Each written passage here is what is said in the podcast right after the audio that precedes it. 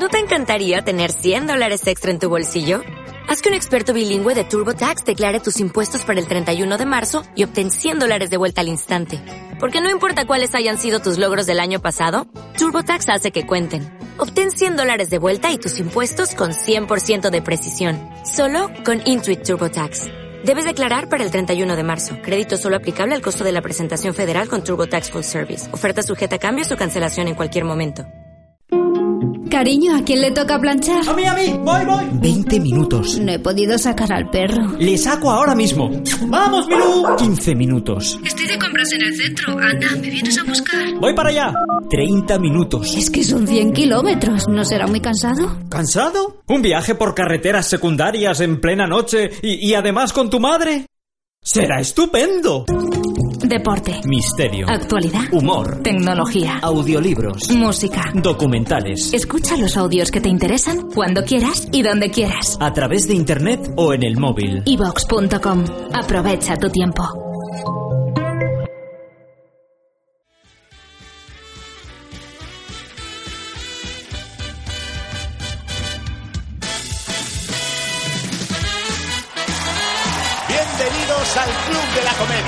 Con todos ustedes, Eva H.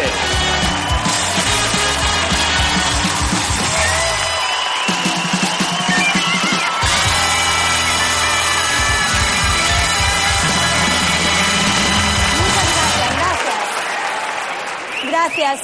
Bienvenidos al Club de la Comedia. Muchísimas gracias por estar aquí. Qué alegría me dais, ¿eh? Hacéis que me sienta como en casa. Con más maquillaje, pero como en casa. De todas formas, y a pesar del exceso de rímel, veo caras conocidas. Y algunas desconocidas también, normal, claro. Porque en este país hay gente para aburrir, desde luego. O sea, otra cosa no, pero gente hay por la calle, en las casas, hay gente en general. Me refiero sobre todo a esa franja de edad, de edad, digamos, mediana edad. Es un poco como llamamos a los maduritos. maduritos a mí me suena un poco al baricoque, ¿no? Pero a los que ya no cumplimos los 40, vamos, ¿eh? No nos engañemos, por mucho empeño que pongamos, o Botox, no, no los vamos a cumplir otra vez. Me refiero sobre todo a la gente de mi generación. Talking about my generation. Talking about my generation. ¿Sabes? Somos la generación en la que había muchos niños, pero muchos niños. Había niños por un tubo, había niños para asfaltar una autopista. Y para hacer la mediana también con los arbustos. Había muchos niños, muchos, muchos, muchos niños, no como ahora que hay un, mucho, hay muchísimos más. Por eso nos llamaban la generación del baby boom, que significa, lógicamente, baby. Vamos a pasarnos por el ojete el método Gino. Y así la gente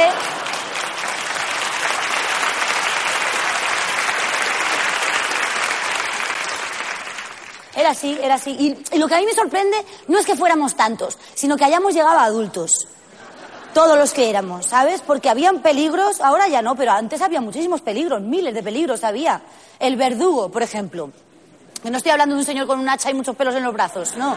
Estoy hablando de algo muchísimo peor. Ese gorro que nos ponían de lana que se metía. que te dejaba así la cara. Te dejaba la cara como un huevo.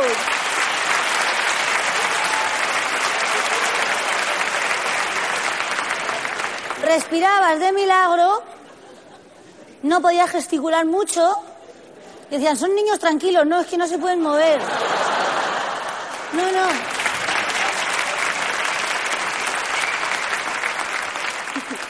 Que no veíamos ni por los lados, ¿sabes? Que, no te permitían el reojo. Si te venía un peligro por un lado, tenías que dar la vuelta entera que ya ahí se podían haber perdido vidas, porque ibas ahí, ibas ahí agobiado. O el practicante, el practicante.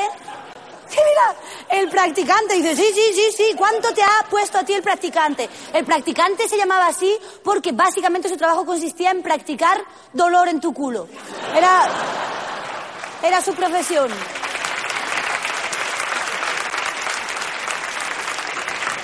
Nos ponían las vacunas, las inyecciones, bueno, inyecciones, dice inyecciones, y a mí me ponían puñaladas directamente, o sea, O estoques de torero. Yo tuve una vez una inyección que me pusieron, tenía orificio de salida. Las inyecciones de hierro, que decían, las inyecciones de hierro. Dios, lo que dolía las inyecciones de hierro normal. Porque metían el hierro ahí sin disolver ni nada. Se iban directo, eh, que hay gente, que hay gente de cuarenta y pico años que en los aeropuertos pita.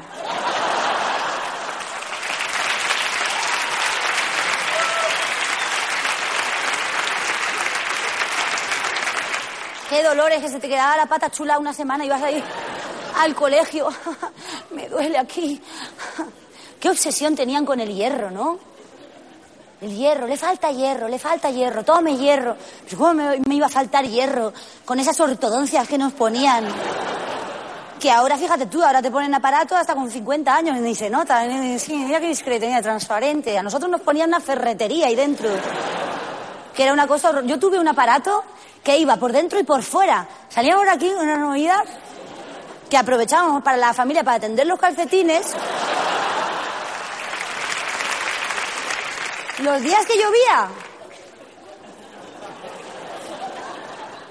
Bueno, y con, y, con, y con doble sentido, ¿eh? Porque los días que llovía, si había tormenta, tú con eso no podías salir a la calle, eso atraía todos los rayos. No se murieron niños por, por ¿sabes?, electrocutados por la prudencia de las madres. El que sí ha sobrevivido, llegó adulto y, y mira, se salvó de la muerte, sobrevivió estando vivo. Es verdad que con alguna secuela. es Pepe Villuela.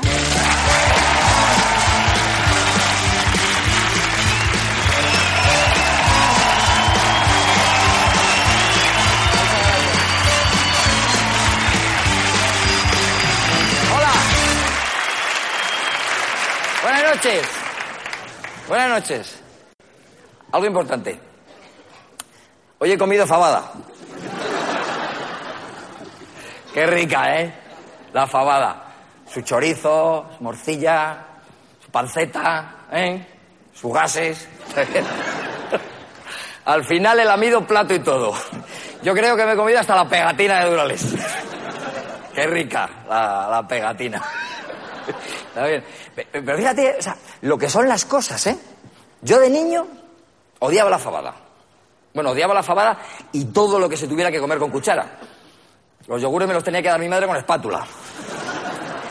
Y es curioso, ¿no? Porque, claro, yo odiaba la sopa, odiaba el potaje, odiaba eh, los caldos, pero no le hacía ascos a un puñado de tierra. O a unas hormigas vivas. O un buen moco. Eran otros tiempos, ¿no? Luego ya, con, con- con el paso del tiempo ya vas dejando de meterte debajo de la mesa para comerte un moco. Porque para eso ya tienes el coche.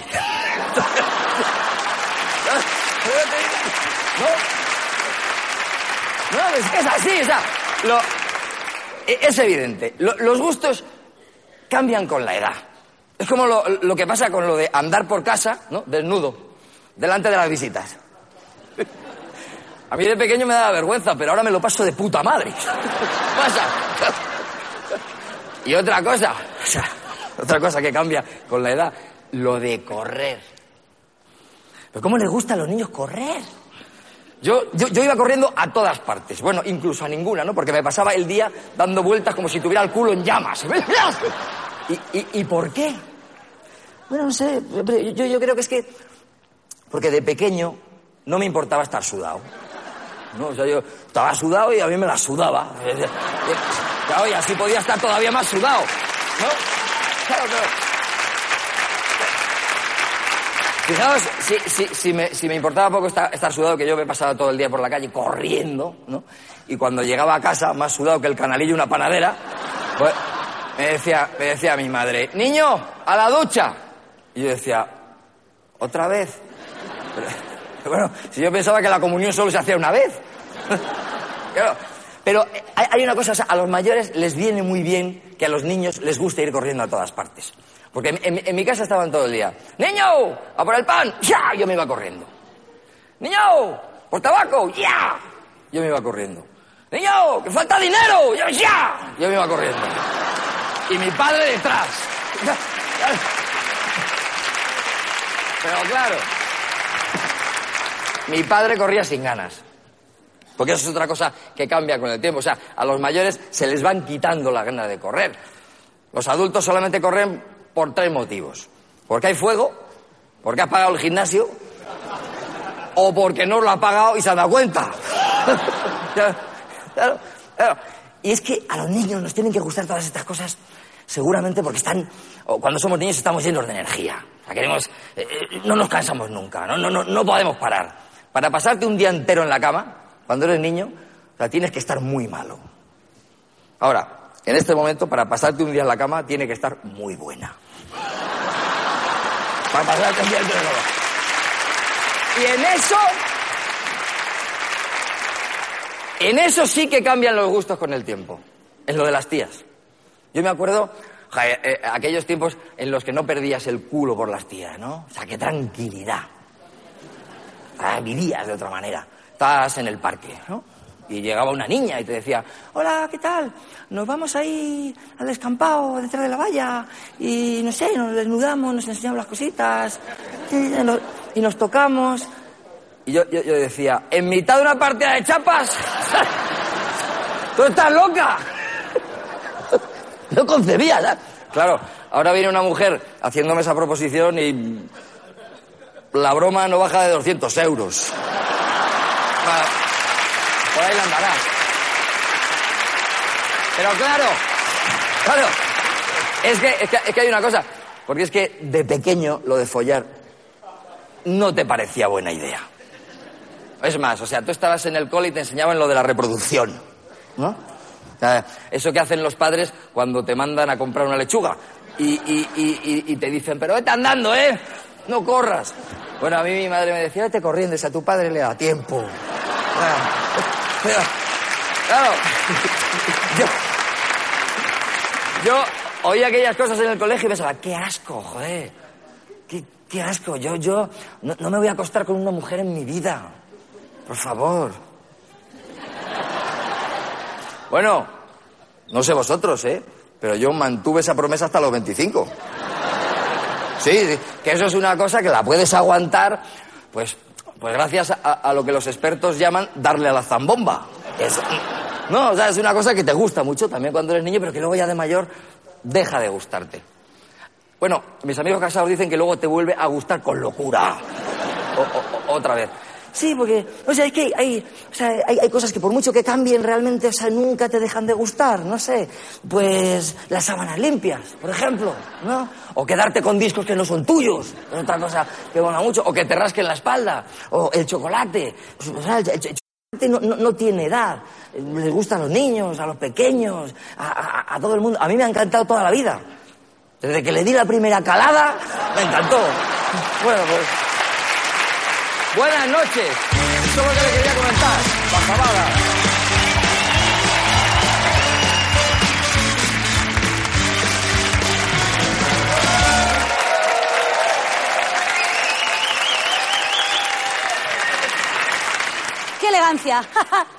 A mí si hay algo que me ha marcado en la vida como mujer es tener bajo mi responsabilidad a otro ser vivo esa pequeña criatura que depende de ti, que necesita tus cuidados, tu atención. ¿Sabéis de lo que os hablo, no? ¿Ah? Ese, ese ser que necesita tan, tanto cuidado, tan, que le protejas del mundo.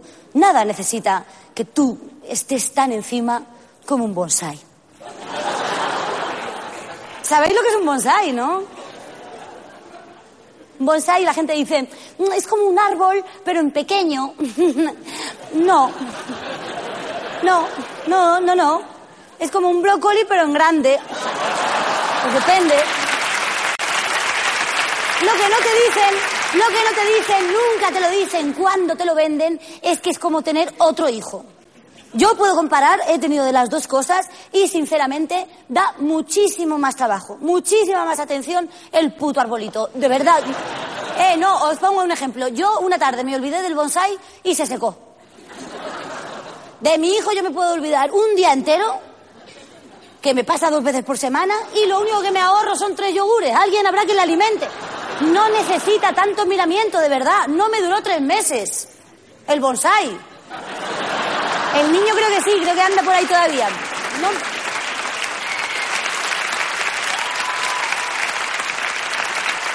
Me dice, me dice la florista, pues será que lo has regado demasiado.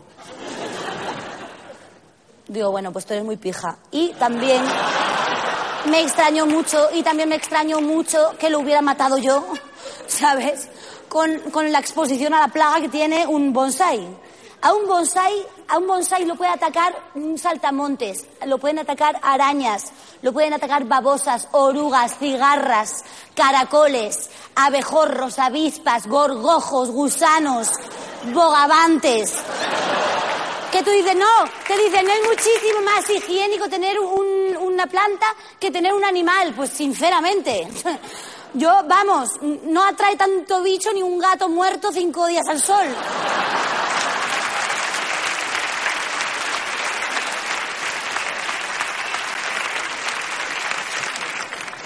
No está mal tampoco, también te digo, hombre, tener un bonsai también tiene sus ventajas, las tiene. Por ejemplo, si tú das una fiesta en tu casa, pues la gente lo usa como cenicero, que, es- que suele pasar, ¿eh? o si lo tienes en la terraza, pues la gente no, normalmente no esto. Y luego a mí, por ejemplo, me servía mucho pues para desahogarme. Yo me desahogaba muchísimo, dicen que hay que hablar con las plantas, yo le daba una turra, digo, mira, para uno que no me interrumpe, ¿sabes? Cuando me estoy quejando, y yo llegaba allí por las tardes, después del trabajo, cuando salía del club de la comedia, que salía tufadísima, llegaba ya a mi casa, también igual había fumado, yo qué sé, ¿sabes? Pero llegaba allí y le decía, mira lo mal que me sentaba a madrugar, el café de, ahí del trabajo, lo malísimo que estaba de la máquina de vending, esta que es para compring, una cosa que otra vez había perdido el niño, yo le contaba de todo y mira, me quedaba, ay, me quedaba tan ancha y el otro estaba ahí, ahí estaba escuchándome.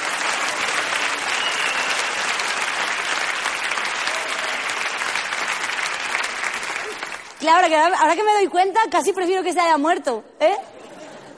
Porque las turras estas de desahogo os las puedo pegar a vosotros igual y vosotros no necesitáis ni agua ni abono.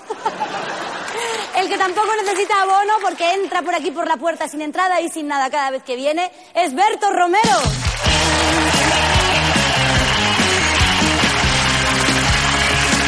¿En qué pienso cuando estoy encima del escenario? En lo feliz que me hace formar parte del club. Yo me dedico a esto por, por el cariño de la gente y dinero. Y, y si el dinero te lo dan con cariño, soy la persona más feliz del mundo, ¿no? Yo creo que la gente se fija mucho en el físico. No sé si se ve. Nunca acostumbro a hacer esto en la tele porque es un plano muy ingrato para mí. No soy para nada superficial y no tengo ningún tipo de complejo. Puedo llevar gafas de mármol si me da a mí la gana, que esto aguante. Igual cede la oreja porque es más blandorro, pero esto está pegado al cráneo, esto no se mueve. Aunque yo he acabado de cómico, tengo que confesar que mis miras estaban un poquito más altas. Tú no puedes ser médico por una sencilla razón, y es que tú ya escribes bien. Si tuviera que escoger una frase sobre el humor, yo creo que me quedaría con una cita de Groucho Marx, que dice, el humor es posiblemente una palabra. Chicos, ¿me podéis maquillar un poquito esta desgracia mía? Que está brillando mucho.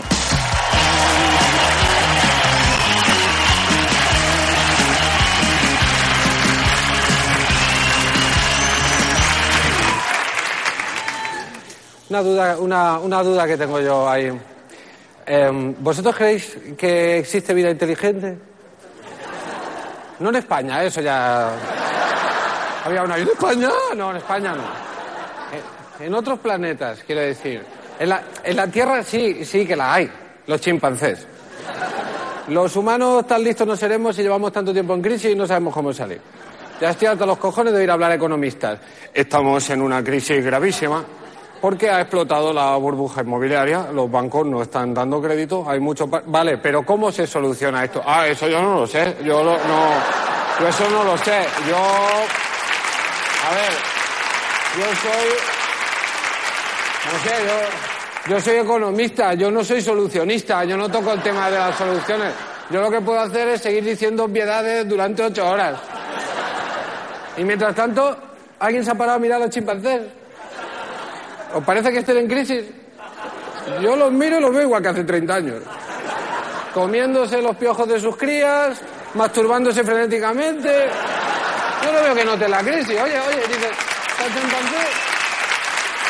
yo, yo creo que... Pero tiene que haber, tiene que haber vida inteligente. Yo creo que los alienígenas son como mi pene ahora mismo. Existe, está entre nosotros, pero no lo enseñamos porque la humanidad aún no está preparada. Entonces, yo quiero, yo quiero que vengan, mi deseo es que vengan cuanto antes. Y si puede ser, ya esto ya un detalle sin importancia, que se presenten ante alguien que no parezca profundamente desequilibrado. Si puede ser. ¿Vale? Sí, yo vi, andaba yo por la campiña, estaba yo por la campiña hacia las 3 de la madrugada. Un momento, un momento, un momento, un momento. ¿Qué hacía usted en la campiña a las 3 de la madrugada? ¿Un aquelarre con unos amigos? ¿Estaba desenterrando a su abuela para robarle las joyas? ¿Y qué, ¿Y qué mierda es esa que dicen todos los que les han abducido que les han metido una sonda anal? ¿Qué es eso? ¿Qué es eso? ¿Tú de, verdad te crees que vienen de tan lejos pa- para introducirte a ti objetos en el, en el ano? ¿Es, es- ¿Tú crees? O sea, vienen de-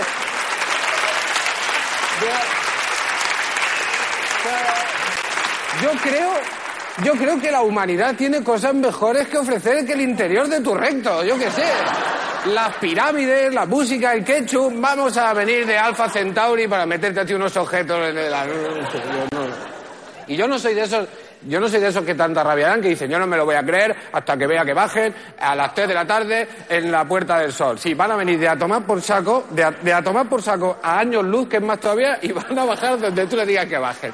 Pues no, no bajan en la Puerta del Sol, primero, ¿por qué? Porque ya está el 15M. Entonces, ellos llegan, ellos llegan, humanos, venimos en representación de la Confederación Galáctica, que no nos representan, ¿vale? Pues no representamos a nadie y se van. Y se van. Y segundo, y segundo, last but not least, por el eh, aspecto, les tiene que dar corte. Vamos a hablar del aspecto. En, el cine han ido cambiando de aspecto. En los años 50 hablábamos de tentáculos con ventosas, que ya se veía venir que eso no puede ser.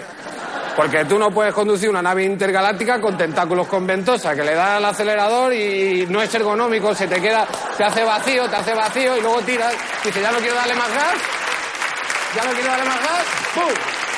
Y, y te comes Saturno, y te comes Saturno. Ahora tiene más consenso el, lo que vendría a ser marciano humanoide de ojos almendrados. Almendra, ¿eh? No crocanti, pero que... es- Eso sí, con un cholón del 15. Ahí está el problema. Imaginaos, Puerta del Sol, para que no se preocupe el imbécil ese. Puerta del Sol. Puerta del Sol, eh, baja una nave extraterrestre, la multitud se agolpa detrás de unas vallas que ha colocado allí el Ministerio de, Ministerio de Asuntos Extraterrestres, que hay uno que no, que no trabaja porque no han venido, pero ellos están ahí esperando con las vallas. Se abren las compuertas de la nave, sale un humo espeso, yo qué sé, estarán cocinando un chuletón dentro porque tienen, tienen mucho tiempo de viaje y se hacen sus picapicas. Bueno, están allí, todo el mundo, un humo, la gente callada, murmurando, acojonados, aparece un ser extraterrestre, todo el mundo en silencio y de repente entre la multitud una voz, ¡Vaya perolo, cabezón! Claro, la gente en el suelo, ¡ay! ¡Ahí va! ¡Ah! ¡Ay! ¿Qué te has olvidado de quitarte el casco? Que venimos a la Tierra a buscarte la pagorras. Que saca vaya almendra. Pues claro, ellos dirán, mira, para bajar y que se rían de mí, pues que baje su puta madre en una nave interestelar. Yo lo entiendo. Yo lo entiendo. Que no. A mí no me importa el aspecto que tengan los alienígenas, como si quieren ser una llaga supurante. A mí lo que me preocupa es que tengan por lo menos ojos, o boca, o nariz, pero un sitio que tú sepas que eso es la cara. Si no, que se pongan una gorra con la visera señalando el sitio donde ellos consideren que está la cara.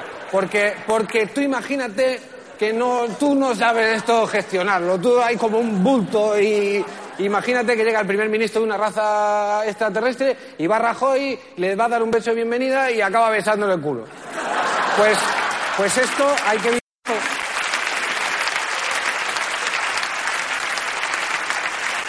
Vamos a aclararlo para que no acabe haciéndole lo mismo que le hace a la Merkel, hombre, que haya un poquito de variedad. Que haya variedad.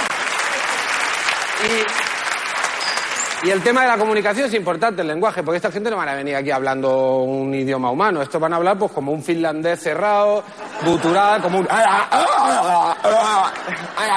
Pues las van a pasar putas. Las van a pasar putas porque yo por hablar catalán ya me miran mal. Imagínate este pavo que... Van a pasar mal.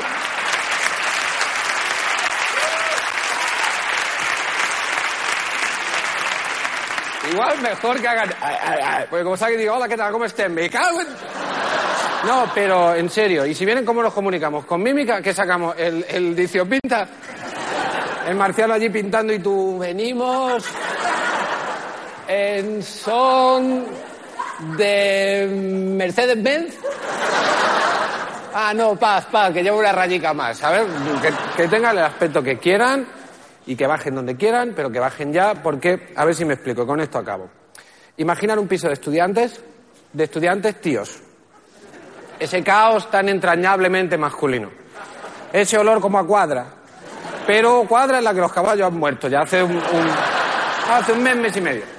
Ese calzoncillo encima de la estantería del que nadie reconoce su paternidad y por eso lleva tanto tiempo ahí, porque ya no se puede poner nadie, porque ya es peligroso porque corta. Todos, todos tenemos esta imagen. Quien más, quien menos ha estado en un piso de estudiante, lo conoce alguien que ha pillado gangrena allí. Pues imaginad que llaman los padres de uno de los estudiantes. Oye, nene, que en un par de horas estamos ahí. ¡Eh, zafarrancho, zafarrancho! Los estudiantes ventilan la casa, barren, friegan, incineran los calzoncillos, esconden las colillas de los porros, la cachimba, las jeringuillas, las cuerdas de bondage, los calagnitovs, la pru- las prostitutas, los cadáveres, todo lo que hay en un piso de estudiante normal. Y sobre todo se visten de calle. Ese huevo colgandero que sale del boxer sube para arriba. Pues eso es lo que pasa aquí, eso es lo que pasa aquí. Que la humanidad ha estado viviendo como si la Tierra fuera su piso de estudiantes del cosmos. Tiene que venir gente de fuera para que nos comportemos como personas y hagamos limpieza. La humanidad, perdona que te diga, está en chándal. Así que si me estáis escuchando, bajad cuando queráis, pero querer ya. Bajar ya, porque se nos está yendo esto de las manos. Y si, oye, que si una vez estáis aquí queréis meter una sonda anal, se habla. Se habla, que en peores plazas hemos toreado.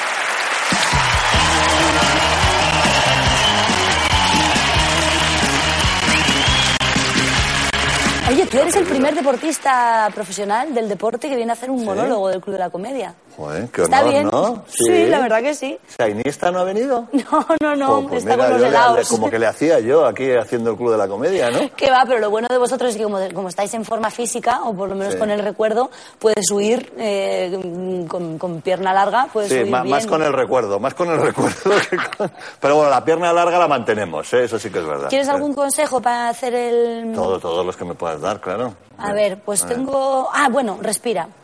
Bueno, eso sí. Eso ¿Sabes esto se lo ¿ves- dicen ves? mucho a las parturientas? Sí. Respira, como Sí, si sí. te fuera a olvidar a ti de, tu- de tu cuerpo mismo, ¿no?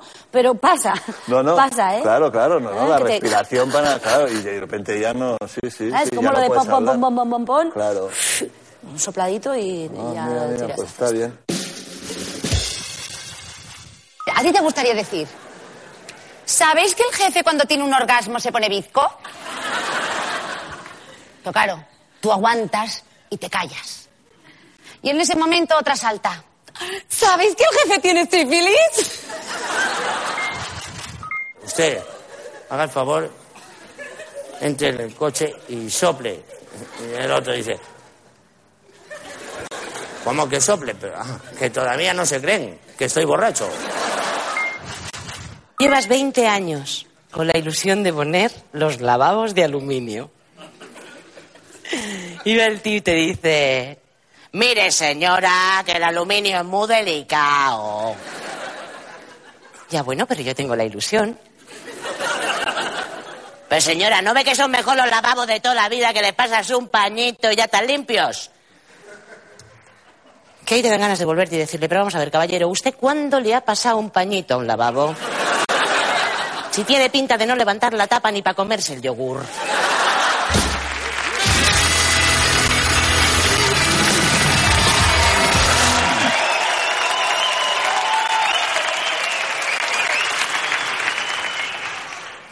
Me he apuntado a, a un curso de submarinismo. Que vosotros diréis, qué profundo. Sí. Siempre he querido yo bucear, siempre, siempre he querido ser el comandante Cousteau, siempre, desde pequeña, no un, no un viejo deshidratado con un gorro sucio, no. Más bien una capitana de barco que mandaba ahí sin parar a todo el mundo. Eso me ha, me apetecido a mí mucho. Y estoy haciendo ahí las prácticas, que las prácticas, bueno, las prácticas se hacen al principio, las primeras en una piscina. Que dices, "Pues esto está chupado, por favor. En una piscina que no hay ningún peligro. ¿m? Vamos, si no vas descalza al vestuario, quiero decir, no hay un- Está muy bien. Y luego ya va- vas a las prácticas al mar, que ahí es cuando empieza lo guay. A mí me hacía una ilusión llegar allí, a la playa, ¿sabes? Y Hasta que te enteras de que tienes que cargar tú con las cosas, ¿sabes? Hay que llevar de cosas tú para practicar el submarinismo, que yo iba siempre un bikini el tubo este de mirar y ya está, ¿sabes? No, no, no, no, no, no, no, no, no, no. Bu. Bueno, el traje, el, el cinturón este de plomos, las aletas, el, las botellas, botellas. Que no se llaman bombonas, no se llaman bombonas. No, que las bombonas son del butonero, oiga señora del butonero, no son botellas, botellas. Son botellas, son botellas, son botellas que tú dirás, bueno, pues tampoco es para tanto, las tienes que llevar, tienes que llevar las cosas de aquí a allí. De la escuela a la furgoneta, de la furgoneta al muelle, del muelle a la Zodiac, de la Zodiac al barco, eso es una mudanza. ¿De dónde vais vosotros con todo esto, por favor? ¿Qué dices tú? El submarinismo es un deporte normal, que es un deporte. ¿Tú sabes lo que tienes que llevar ahí? Que tienes que estar acarreando. Eso es, un- una, cosa horrorosa. Luego ya lo que es bucear, eso ya ni es deporte ni es nada, eso ya es relajación. Si, se puede hasta fumar dentro de las escafandra. Eso ya- y ahí ya tú te relajas tranquilamente, tranquilamente. No, no. Hay una cosa, hay una cosa muy simpática. Hay una cosa muy simpática es cuando tú ya consigues ponerte, colocarte todo ahí, las aletas, ¿sabes? El, el- la el cinturón este de los plomos, los 200 kilos que llevas ahí, que vas arrastrando. El traje de nopreno, que es comodísimo, una maravilla. Tanto ponérselo como dejárselo puesto, es una maravilla. Eh, los monitores, los monitores que son unos cachondos, te dicen, eh, si os entran ganas de hacer pis, si queréis, lo podéis hacer dentro del traje, ¿eh? Que así entráis en calor. Sí. No aplaudáis groserías. Lo que yo le dije, digo, ¿cómo que si queréis, Salao? ¿Cómo que si queréis? Si yo consigo quitarme el rebozado este de goma, yo ya me he meado encima. ¿Sabes lo que te digo? No hay otra manera de hacerlo. No hay otra manera. Vas meado siempre, siempre. Luego ya sí, luego es verdad que ya todo te merece la pena, ¿eh? Una vez que estás ahí ya en las profundidades, es muy guay. Oye, pero si te cruza un pez, tío. Tú ahí... Te cruza otro pez, un alga, un coral marrón. O viene por aquí otra cosa que dices, esto que, oh, mi mano. Todo el rato.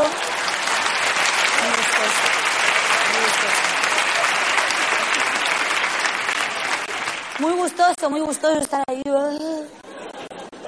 Hasta que se te acaba el oxígeno o la paciencia. Madre de Dios, qué aburrimiento. La madre que los parió a todos los buzos del mundo. Hombres ranas, unidos y salid de ahí, por favor. Es un deporte de riesgo, dice, de riesgo de morirte de asco, tío. ¡Qué tostón! ¡Qué Aburridísimo. Me he divertido más poniendo lavadoras. Con el que es imposible aburrirse es con nuestro siguiente invitado, que viene además a revisitar un tema del que ya se ha hablado en el Club de la Comedia. Con todos vosotros, Santi Rodríguez.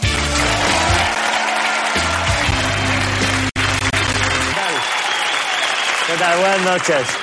Raining, raining, falling, raining, fine. Qué bonito, ¿eh? Es una canción de una película de dibujo animado de Walt Disney. Y este Walt Disney eh, es una persona que está, se murió y lo congelaron, como la empanadilla. Sí, dijo, y si luego encuentran una cura, pues meterme en el congelador. Y lo congelaron porque tenía pasta, era un pez gordo. Yo no sé si lo congelaron porque era un pez gordo o porque tenía anisaki, pero está congelado. Y este hombre hizo unas películas muy retorcidas con cuentos, pero él los retorció más retorcidos los cuentos Walt Disney que la película de Tarantino. De verdad, este, tenemos por ejemplo ahí La Bella Durmiente. La Bella Durmiente que se llama Aurora, no encaja. Aurora es madrugón. Claro, no. A ver, no.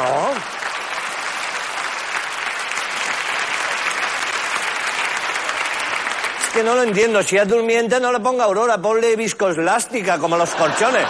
Entonces, resulta que los padres de la bella durmiente iban un día por el lago y se encuentran una rana de estas que habla, que ya quedan pocas. Y le dijo la rana, croa, croa. Entonces dijo el rey, ay, vamos a tener un bebecito y tal. Ay, y ya tuvieron al bebecito, a la bella durmiente, hicieron un bautizo, ahí con mucha comida y todo, invitaron a todas, pero se le olvidó a un hada. Y mm, Lara se puso, dijo, hostia, que no me han invitado. Sí, sí, le echó una maldición a la chiquilla porque se cabreó mucho, que yo no lo entiendo, coño. No te han invitado, pues te ahorra el vestido, el bautizo y el regalo a la chiquilla. Pero,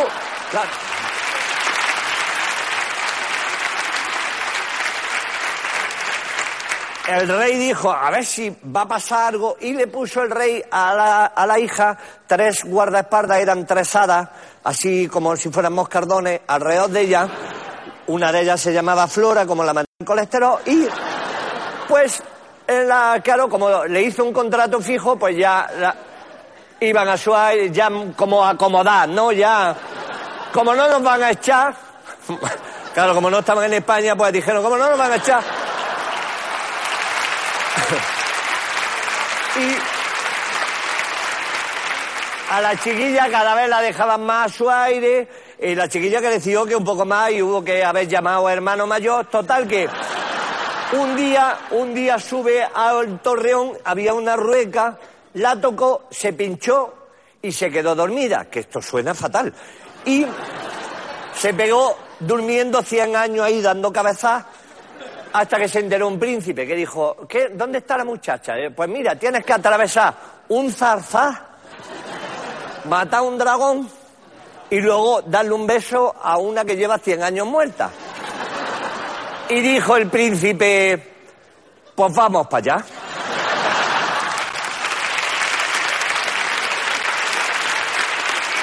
Allí, allí se, como el que coge un taxi, vamos, se fue, que yo digo, tú estás tonto, un zarzá con los leotardos que lleva, coño.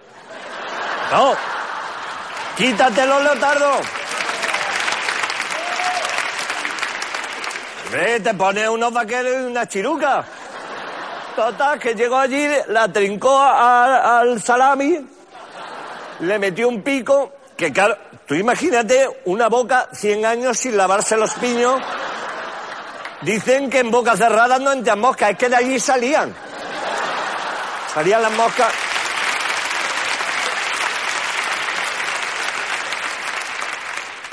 Le metió un beso después de 100 años y, y- y ahí se acaba el cuento, que dices, por Dios, qué cosa más surrealista, más retorcida. De verdad, es que no hay quien se lo trague, porque además, una cosa que a mí me llama mucho la atención, que todos los cuentos son en un país muy, muy lejano. No puede haber ninguno en Portugal. Pues no, no puede haber ninguno en Portugal porque si una niña di- dijera voy a ir a comprobarlo se daría cuenta que en Portugal las princesas tienen más bigote que yo. El caso es que...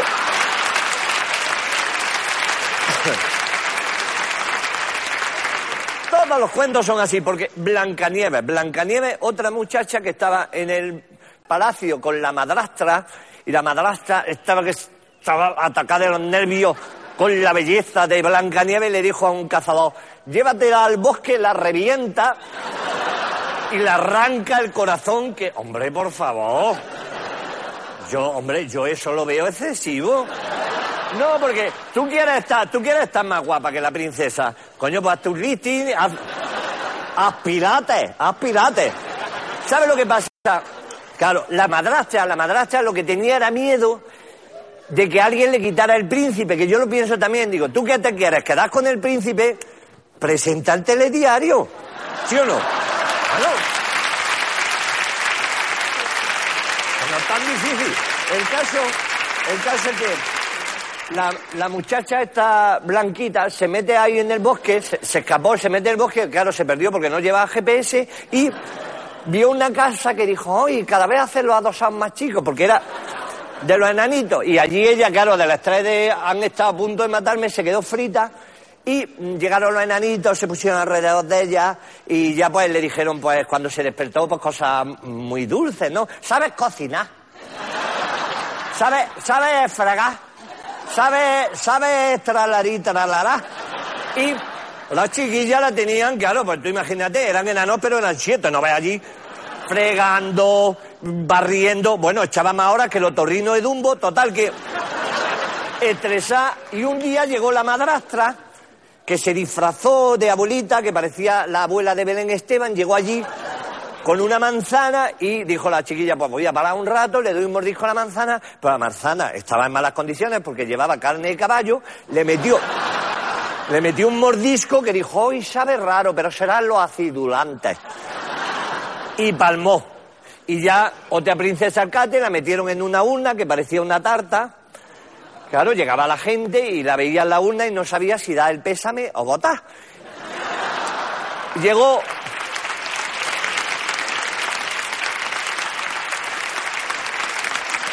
Llegó otro príncipe, le dio otro beso, que no entiendo la manía de besar a las muertas. Y otro que cayó, porque además el príncipe cuando la besó dijo, ah, mira, por lo menos esta sabe a manzana. Y otro que cayó. Y así todas, porque cuando le recibieron el contrato a Blancanieves, le hicieron otro a la Cenicienta, pero a Cenicienta en una casa, una casa que tenía más mierda que el teatero de Fran de la Jungla. Y allí no paraba la chiquilla. No paraba, no paraba. Y de buena primera dijo un hada, porque ya quedaba nada más que una, porque habían hecho un ERE de hadas, no quedaba nada más que una. Pues mm, le dijo, te vas a ir a una fiesta porque se me ha puesto a mí. Y le, puso allí, mira, ¿y dónde me voy a ir? Dice, mira, en esa calabaza montada con dos lagartos y dos ratones. Y eh, esta chica miró, miró y dijo, ay, es una carroza, que yo no sé si es que se montó en la calabaza o se fumó las pipas, pero llegó llegó a llegó allí al- a, la fiesta que era un buffet que tú sabes lo que nos pasa a todos los buffets.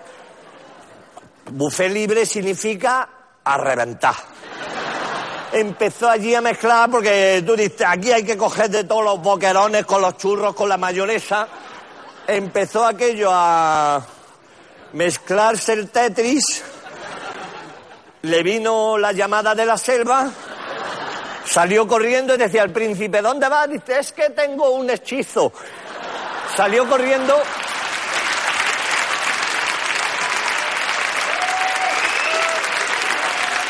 Y se dejó, se dejó el zapato. Claro, miró el zapato y dijo la cenicienta, como me vuelva a poner, no vea el reguero. Salió corriendo y el príncipe, pues con el zapato a todos sitios, hasta que llegó a casa de Cenicienta, se lo probó que la Cenicienta cuando tenía el zapato le dieron ganas de decir, me aprieta un poco, sácame las plataformas del escaparate. Pero se cayó y otro que picó, otro. Y, y es que todas, todos, todos los cuentos. Porque ¿dónde me deja a la sirenita? Eso hay quien se lo trague. La sirenita que es mitad mujer, mitad pescado.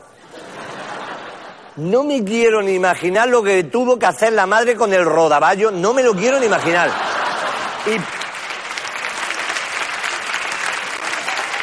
En fin, ahí así. El caso es que las niñas están con las princesas estas, están dislocadas. Coño, obsesión. Papi, cómprame un, un disfraz de estos de princesita, un disfraz. Y se lo he dicho a mi mujer porque vale 90 euros el vestidico. Digo, yo le compro el disfraz, pero la niña hace la comunión de Blanca Nieves por la madre que me la paga. Vale mucha pasta. Vale mucha pasta. El caso es que ya un día entras al dormitorio de tu niña y ves todas las princesas allí puestas, que parece el catálogo de Pronovia. Pero claro, ya antes eran princesas, ahora pues los vestidos ya los tiene hechos girones, le ha pintado con rotulador como si fuera maquillaje, le ha hecho un tatuaje que más que las princesas Disney ahora parecen las Choni Monster High. Muchas gracias, buenas noches.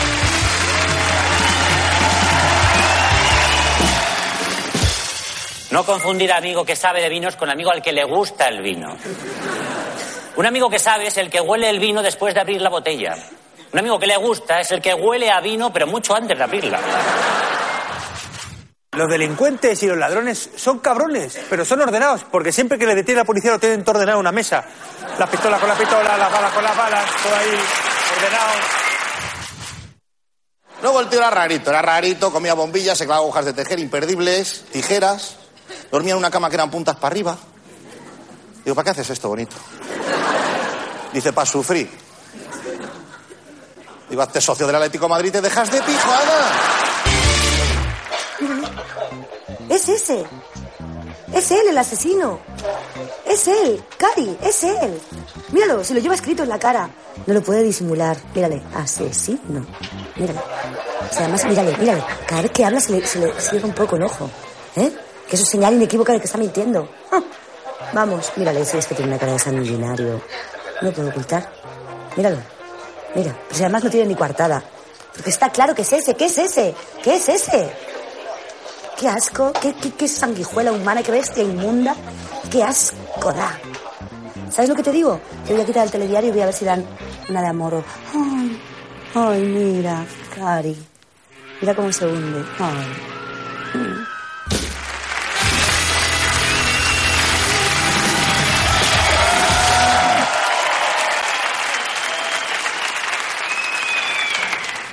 A ver qué os parece a vosotros. El otro día yo estuve viendo una película de estas de crímenes que al final pillan al asesino porque resulta que encuentran las huellas en el cuchillo. Y dices, coño, pues miran el cuchillo al principio, ¿saben? Y podemos dedicarnos nosotros a otra cosa más entretenida como ver crecer un árbol, ¿ah?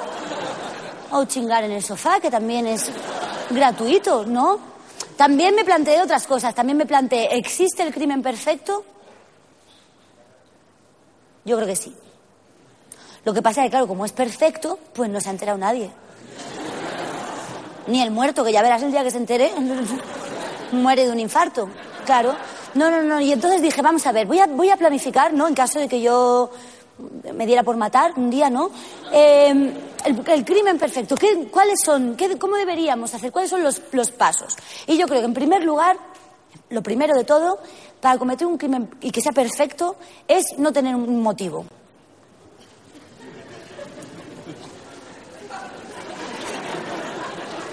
No, porque así es que no, es imposible relacionarte con el crimen, ¿sabes? Tú dirás, bueno, pero entonces pero si no tienes un motivo, ¿para qué vas a matar? Coño, pues da igual, pero eso estamos hablando de que... No seáis... No seáis pesados, ¿sabes? Tampoco con las preguntas. Tomad notas si queréis y luego ya al final hablaremos, ¿vale? Segundo, yo creo muy importante, muy importante, el día del crimen, levantarse pronto y desayunar ligero. Esto a mí me parece vital, vamos, vital, ya vayas a matar o te vayas a quedar en tu casa limpiando la plata, porque eso siempre viene bien para lo que es el intestino y todo. Y luego también comportarse con normalidad. Como un día corriente, ¿no? ¿Eh? Desde por la mañana, café y cigarro, muñeco de barro, luego discutes con tu suegra, luego insultas a algún teleoperador de algún país de Sudamérica, aparcas a tomar por saco del trabajo, eh, eh, comes con vino, mm, le tiras los trastos al monitor de, de yoga, ¿sabes?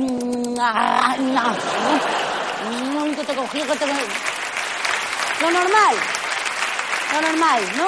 Lo que hacen las personas normales para no despertar sospechas, ¿vale? Tercero, muy importante, importantísimo, hay que tener una muy buena coartada. Y yo he encontrado la mejor coartada que se puede tener, que es no aparecer por el lugar del crimen. En ningún momento. ¿Complica el asesinato? Lo complica, pero es que hay que poner de nuestra parte, también te digo. ¿Vale? Así es imposible, imposible que te relacionen con los hechos. Salimos ganadores de ahí seguro. O sea, podemos matar a quien nos dé la gana, no, no, no, no nos van a pillar. Y luego, una cosa muy importante, muy importante, que esto a todos nos va a despistar, ¿no? Porque el ansia de matar es manejable, pero esto no. Es importante que no se sepa que has sido tú. Esto es muy importante. ¿eh? De verdad, no, no, no, no, no. Esto no nos lo tomemos a risa. Esto es muy importante porque mm, el ser humano tiene este deseo de hacerse famoso, ¿sabes? Dice, hombre, ya que lo cuento, no lo contéis. No lo contéis. A vuestra familia igual, pero las familias luego se van mucho del pico, ¿sabes? Mira, es mejor que empecéis matándoles a ellos, que así ya no van a contar nada. Y luego, por favor, no, no, al Facebook no lo subáis. Por favor.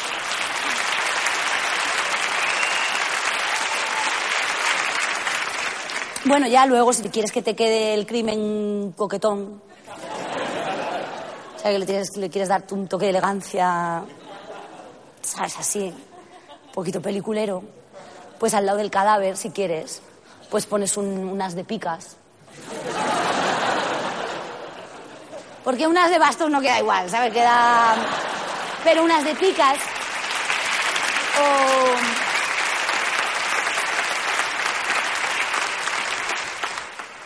o una rosa roja, ¿sabe? Algo bonito. Un cupcake. Que es una magdalena pero con mierda de colores por encima, ¿sabes? Pero que quede, que quede mono, que quede mono, ¿vale? Que quede mono. El que no tiene problemas con la justicia, porque a día de hoy creo que ha matado, la verdad, que bastante poco, y además tiene unas piernas de zancada larga, suficientes para escapar, es Juanma López Iturriaga. Soy Juan Maiturriaga. Como jugador de baloncesto lo he ganado casi todo y lo que no he podido conseguir en la cancha como jugador lo he podido contar desde la posición de comentarista. Aunque no hubiese vendido los 100.000 que he vendido, me estaría igual de feliz. Si en este país no, ya- Vargas Llosa está acojonado, os lo digo. Claro, claro. Vargas Llosa quiere jugar al baloncesto, solo te digo eso. Porque, Anda ya, ser Nobel es fácil, jugar a baloncesto es difícil. ¿verdad? Entonces no tiene que ir al Hall of Fame, el mejor jugador de los 80, europeo. Bueno, Hombre, yo creo que van por décadas. Igual también han llegado a los 80. Pero bueno, ¿no? tú eres como, tú eres de la edad. de- Pero habrá estado con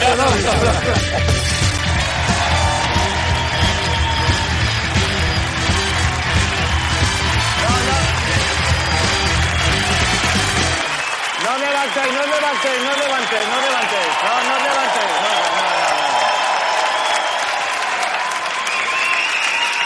no, no, Están muertos de envidia los otros ahí. O sea, ¿por qué le aplauden a este? Bueno, buenas noches a todos. De verdad, no os podéis imaginar lo difícil que es ser, ser Juan Maiturriaga, uno de los grandes mitos del deporte español, de verdad. Bueno, pero igual he empezado un poco fuerte, ¿no? Bueno, empiezo otra vez. Buenas noches. No sabéis lo difícil que es ser Juan Maiturriaga, una de las grandes leyendas del deporte español.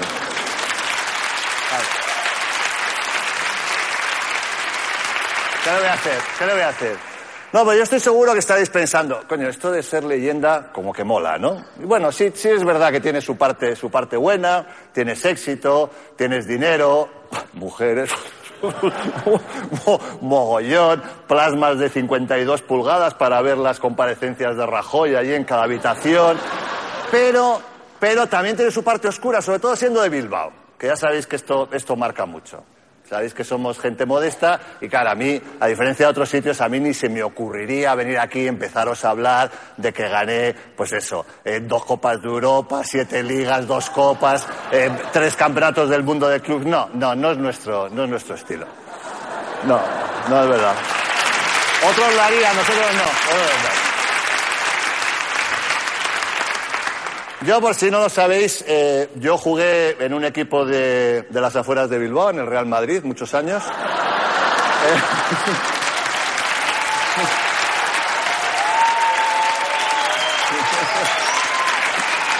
Bueno, y también, y también estuve en, en- en aquella mítica selección española con la que fuimos, fuimos subcampeones olímpicos en Los Ángeles hace ya 29 años. 29 años. Bueno, el año que viene voy a cumplir tres décadas, tres décadas de vivir de puta madre con un solo éxito. Que tiene, no, tiene mérito, joder, es, es lo que se conoce normalmente como hacerte un masiel. Bueno, es- bueno, ahora, ahora es verdad que estamos, ah, como estamos borrachos de triunfos, ganamos todas las semanas y tal. Claro, tú vas ahí con tu medalla de plata, la enseñas y siempre te viene el típico listo que dice, bah, Navarro y Gasol tienen dos. Co- co- Como si fuera poca cosa. O sea, yo voy a aprovechar para poner, para poner las cosas en su lugar. Primero, ahora las medallas las regalan. Así os lo digo. No, es verdad, es verdad. Antes, ganar una medalla de plata tenía muchísimo más mérito. Bueno, ¿os acordáis de, de- Fernando Romay, el, bailarín? Bueno, pues... Pues ese, Fernando, Fernando era nuestro gigante, se quedó con todos los centímetros, no hubo para el resto. Bueno, tú ahora coges uno de los hermanos Gasol, cualquiera de los dos, y con, con uno de ellos te haces dos bases, un alero y un pívot de nuestra época. Y te sobra barba, evidentemente, bueno, hay que ver. En fin, en fin, nada más, eh, jo, me acuerdo, jugamos la final de Los Ángeles contra Estados Unidos. Michael Jordan y tal. Claro, ahora tú estás como más acostumbrado a ver a los americanos, pero en aquella época nosotros, un americano era, era como un, no sé, como, un extraterrestre. Lo que pasa es que en, lugar de ser verde era negro, ¿no? Sí. Muy negro, muy negro, muy negro, muy negro. Ah, guau. ¿Cómo saltaban los jodidos? Buah. ¿Cómo corrían? ¿Cómo, cómo, las metían para abajo? Y tal. Claro, entonces, lo normal es que les tuviésemos envidia, claro, pues es lógico. Os voy, a, os voy a confesar una cosa. Yo pocas veces he tenido, he tenido tantas ganas de ser negro como una vez que nos tuvimos que cambiar el mismo vestuario. ¡Buah! ¡Qué cosas! ¡Qué cosas ves por ahí, de verdad! Va, pero bueno. Ah, pero eso, bueno, ya sabéis, esto no era lo peor, ya sabéis que, que, el tamaño no importa, ¿no? Sí, sí, los que la tenéis pequeña seguir pensando, eso sí. Eh, y las camisetas. Bueno, las camisetas eran de un tejido que yo recuerdo, se te quedaban, bueno, se te quedaban los pezones después de un partido más irritados que cuando a Aznar le nombran la Gürtel. Pues igual, igual así, así irritados, así irritados. Vaya pinta. Vaya pinta que, que, que, que llevábamos. Yo las fotos de aquella época las tengo todas recortadas de barba para arriba. Que no, no, que no, me... 29 años, joder, mira que parece mucho tiempo. Bueno, igual sí es mucho tiempo, ¿no? Hace, hace unos años le cojo a mi, a mi hijo Miquel cuando cumple cinco y digo, ya está en edad de que le cuente mis batallitas, tal. Le, Oye, Miquel, ven por aquí tal. Y empiezo, jo, pues yo una vez y fun, y yo corría, y yo saltaba. Así. Hombre, igual exageraba un poco, pero claro, el niño ahí viendo su padre y tal me miraba. Y en un momento dado me dice, bueno, joder, papi, vamos, vamos a verlo en YouTube, ¿no?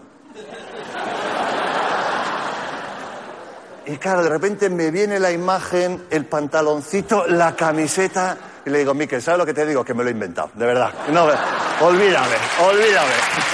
Claro. Pero bueno, estas son las ventajas, señores y señoras, de ser una leyenda y ser de Bilbao. No solo nacemos donde queremos, sino contamos la historia como nos da la gana. Muchísimas gracias.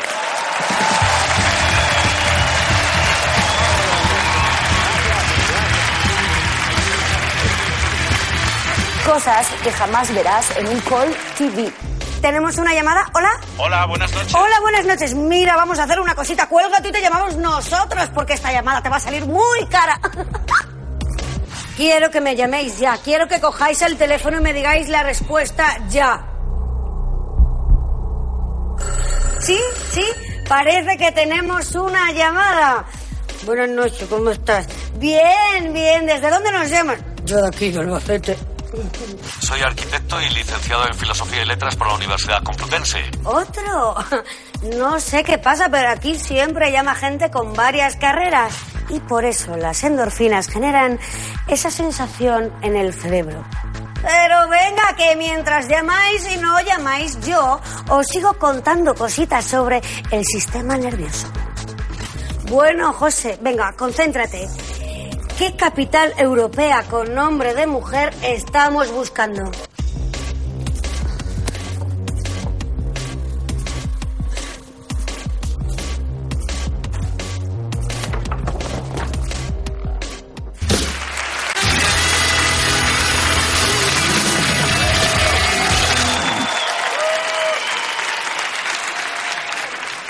Cosa, y parece mentira. Bueno, parece mentira y seguramente lo es, lo es. Pero hay mucha gente, hay mucha gente cada vez más preocupada por el karma. Creen en el karma. El karma, mm, ¿sabéis lo que es el karma, no? Por favor, el karma, bueno, venga, el karma, el karma, no mm, karma. No karma, cármate, también está bien.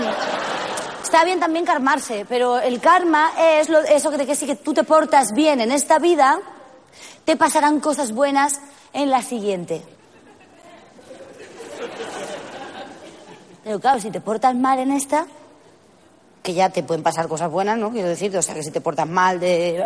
de- ya te están pasando cosas buenas en esta misma, ¿sabes lo que te digo? O sea, yo no entiendo muy bien porque además, ¿y, y qué más da? O sea, en la otra, o sea, ¿va a venir gente del más allá con fotos?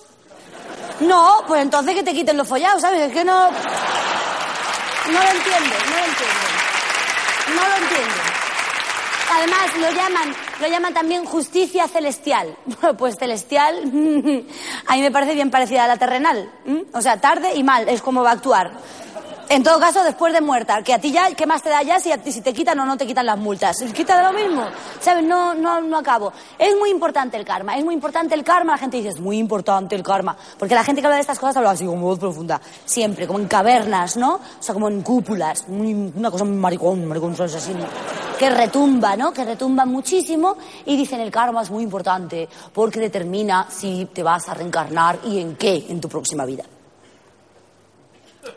la reencarnación. ¿Sabéis lo que es la reencarnación? ¿Y qué vais a saber, hombre, si no, no os acordáis ni del pin de la tarjeta? La reencarnación es cuando el alma sobrevive a la muerte y retorna en intervalos variables, tomando forma en otro cuerpo físico para desarrollarse y crecer en conocimiento y en sabiduría. O sea, esto es... Es, es, es como cuando te repite el gazpacho, pero que el gazpacho eres tú. ¿Vale?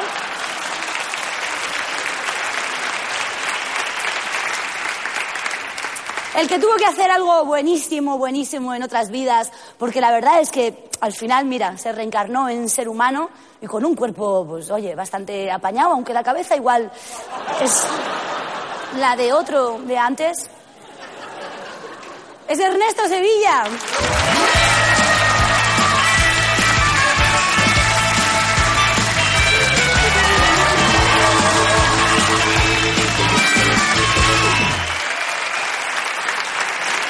Gracias. Hola, buenas noches. Soy Ernesto Sevilla y vamos a partirnos el culo esta noche. Bueno. Yo soy una persona tontísima. No me gusta nada. Nada, pero nada. Que no me gusta nada. Nada. Comer. No me gusta comer. Fíjate qué idiota. No me gusta comer. Yo soy de esos que se comen un bocadillo rápido mirando a un punto fijo de la pared. Ahí. Rápido. Es un trámite para mí. No me gusta comer porque soy de pueblo y cuando te invitan a comer a los pueblos es como la tortura esta que le hacen al gordo de Seven, que lo invitan a comer hasta que explota. Pues en los pueblos es igual, pero con palmaditas en el hombro, que jode mucho más. Ahí que no me comes nada, que no me comes nada, que no me comes nada. Así todo el rato.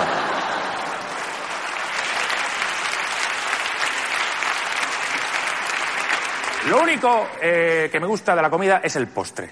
Es lo, que, lo único que me gusta. Y me fastidia mucho cuando voy a un restaurante y mi madre dice, yo postre no voy a querer. Y cuando me traen el mío, "Ah, una cuchara. Y yo ya un día me planté y le dije, no vas a comer. No vas a comer. Pídete tú otro. Que me diste la vida, vale, pero no te flipes. O sea, no te flipes.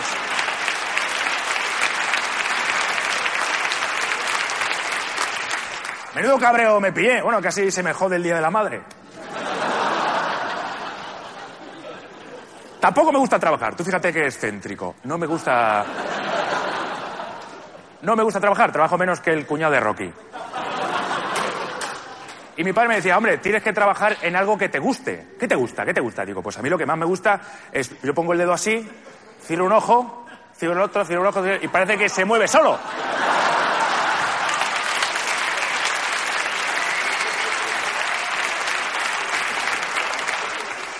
Y me dice mi padre, hombre, hijo mío, ya, pero tú no eres el rey. Entonces,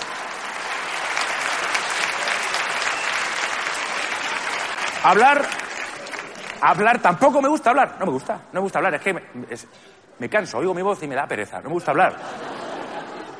Cuando mi novia me pregunta, ¿qué tal el día? Le digo, "Pf, corto, tía. Ya no está, no quiero hablar.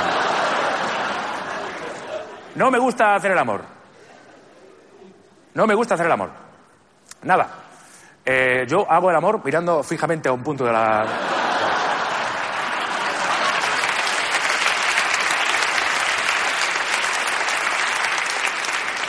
A veces me dicen, hacemos el amor, y yo, jaja, me río. Digo, ¿de, qué- de qué te ríes? Digo, me río por no follar.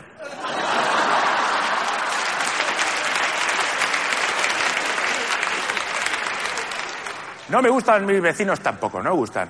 Eh, Siempre que pasa algo malo en la tele, que alguien hace algo horrible, sale su vecino y dice, pues parecía un tío normal. En mi vida he tenido yo un vecino normal. En mi vida. A lo mejor por eso sigo vivo. También eh, puede ser.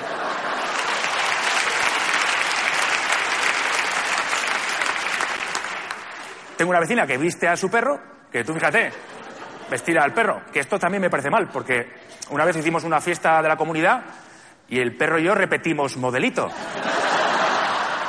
Que digo, qué cabrón. Que le, le quedaba a él mejor que a mí. eh. Y el cabrón lo sabía.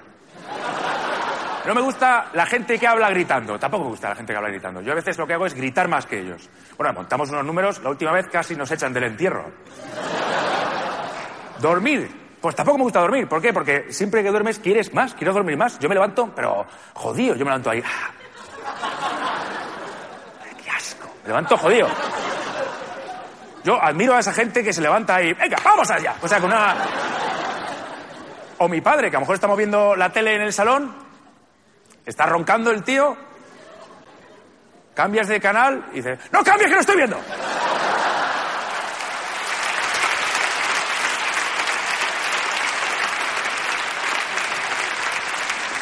El deporte tampoco me gusta, no me gusta ningún deporte. Solamente me gusta uno, que es eh, el salto del trampolín. Pero no lo puedo practicar porque con mi cabeza no puedo hacer piruetas porque me doy la vuelta como los dardos. Entonces siempre caigo ahí.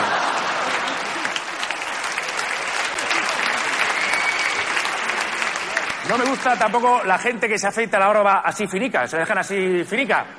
No me gusta. Desconfío de ellos. Denota tiempo libre.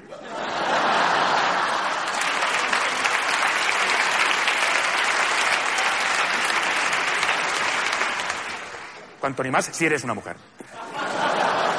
No me gustan tampoco los programas de gente que enseña sus casas, porque claro, son tan grandes y tan bonitas. Digo, a mí me gustaría tener una igual. Por la misma razón, no veo películas porno tampoco. No me gusta el WhatsApp, no me gusta tampoco. Sobre todo desde que lo tiene mi madre, que lo usa para mandarme cualquier chorrada. A lo mejor me pregunta, ¿qué tal? Y yo le digo, bien, aquí comiendo, en mi casa. ¿Y tú qué tal? Y entonces ella pone, en línea, escribiendo. En línea, escribiendo. En línea.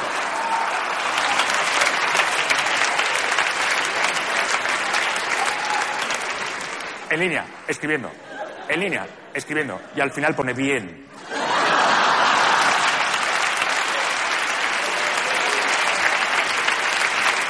Bueno, y ese anuncio, ¿habéis visto ese anuncio de una mujer que está estreñida? Que está en el metro. Vienen. Vienen dos fulanos. La cogen del brazo y se la llevan. Hombre, claro, si estás estreñido y te secuestran, te cagas a la pata abajo, evidentemente.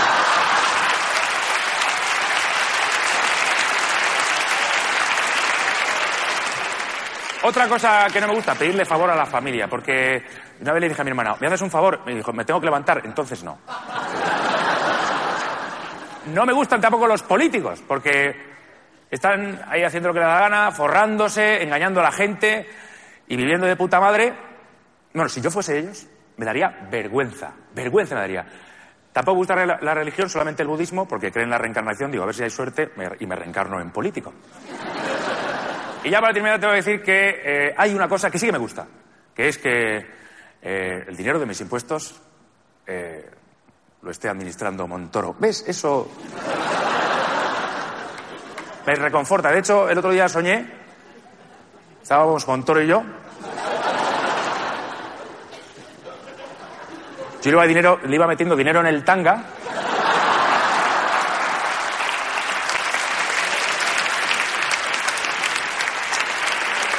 Montoro me hacía un baile erótico. Esto ha sido todo. Muchas gracias, amigos. Habéis sido un público maravilloso.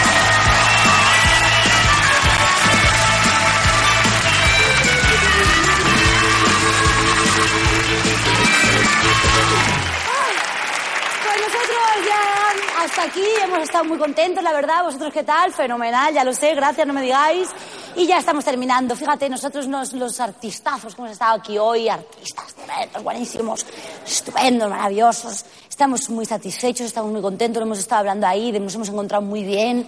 El público parecía que estaba todo, todo unido, parecíais una gran familia y nosotros igual. Nosotros hemos estado ahí dentro como una piña, ¿eh? como, como sardinas en lata, sobre todo porque tenemos un camerino muy pequeño para todos y estábamos ahí, ¿sabes? Como te digo, como arenques en tonel. Estábamos. Yo, sinceramente, estoy pensando, fíjate, en comprarme una tienda de campaña y plantarla ahí fuera en la calle para tener un poquito más de intimidad. Y así, de paso, pues igual vendo también algunas cosas que van en papeles pequeños. Pero bueno, antes de que yo me vaya a una tienda de deportes, por favor, os pido un último aplauso estrambótico, espectacular, para nuestros invitados que han estado aquí esta noche y que lo han dado todo. Pepe Villuela. Santi Rodríguez.